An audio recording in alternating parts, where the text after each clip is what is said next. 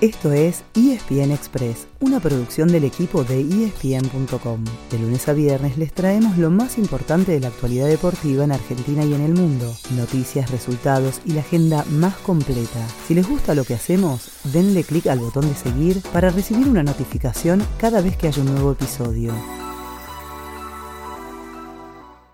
Chalanoglu, espera Martínez. Balón largo para el argentino. A ver si la baja para él. Sigue Martínez. Ahí está. ¡Palo! ¡Gol! Lo hizo Lautaro Martínez.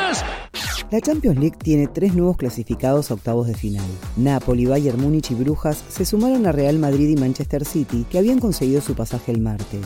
El Inter estuvo a punto de hacerlo también, pero se perdió un gol increíble en el cierre y como terminó 3 a 3 con el Barcelona, todavía tendrá que esperar. Eso sí, Lautaro Martínez hizo un gran partido y anotó uno de los goles de su equipo, que con una victoria más en los dos encuentros que le quedan, acompañará al Bayern, que superó 4 a 2 al Victoria Pilsen. Además, Liverpool goleó 7 a 1 al Rangers y quedó a un pasito de sumarse al Napoli, que con Gio Simeone mirando desde el banco, venció también 4 a 2 al Ajax. Cuti Romero fue titular en el 3 a 2 del Tottenham sobre el Frankfurt para que los Spurs queden punteros. Y Atlético Madrid del Cholo Simeone tuvo a Nahuel Molina y Ángel Correa en el 11 inicial y a Rodrigo de Paul entrando en la última media hora. Pero sigue fuera de los puestos de clasificación porque solamente empató sin goles con el Brujas, que así aseguró su pasaje. Hoy, como todos los jueves de Copas Europeas, hay maratón de partidos por Star Plus. Habrá más de 30 encuentros por la Europa League y por la Conference League en dos turnos, uno desde las 13.30 y otro desde las 15.45. Y podrán ver en acción equipos como la Roma, el Arsenal, el Manchester United, el Villarreal, la Lazio, el West Ham, entre otros. Y ahora Boca tiene la contra, si la hace bien, cuidado Benedetti Langoni. Va Medina, si la cambia se va Langoni. Medina nunca vio a Langoni, siempre pensó en Benedetto. Vino para Pipa, Langoni.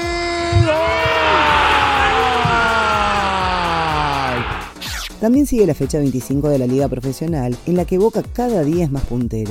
Ayer el se le ganó 1 a 0 a Sarmiento en Junín con el gol de un pibe que aparece en los momentos clave, Luca Langoni. Y encima perdió uno de sus seguidores, Gimnasia, derrotado 1 a 0 en La Plata por San Lorenzo para quedar así casi afuera de la pelea. El Lobo ahora está a 8 puntos y puede conseguir un máximo de 9, ya que tiene que completar el partido suspendido con Boca. En el cierre del día, River derrotó 2 a 1 a Platense en el Monumental y mantiene una mínima chance. Hoy querrá seguir en carrera uno de los escoltas, Atlético Tucumán, local ante Rosario Central a las 21.30. Y mañana juega otro, Racing Club, de visitante frente a Colón. Por ahora, la tabla está así, todos con 24 partidos jugados, menos el millonario que ya completó 25 sobre 27. Boca lidera con 48 puntos, Racing, Atlético Tucumán y River tienen 44, Huracán 41 y Gimnasia 40.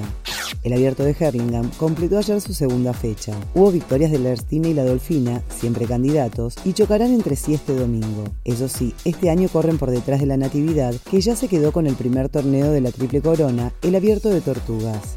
Hoy nos vamos con una noticia de tenis, o mejor dicho, con una incertidumbre. ¿Estará Novak Djokovic en el próximo abierto de Australia? Con el levantamiento de las restricciones por COVID-19, se suponía que el Nole tendría vía libre para volver, pero ayer el director del torneo recordó que al tenista le impusieron una sanción de tres años tras haber sido deportado en enero. Y aclaró que no van a meterse en el asunto, sino que deberán resolverlo entre el gobierno y Djokovic.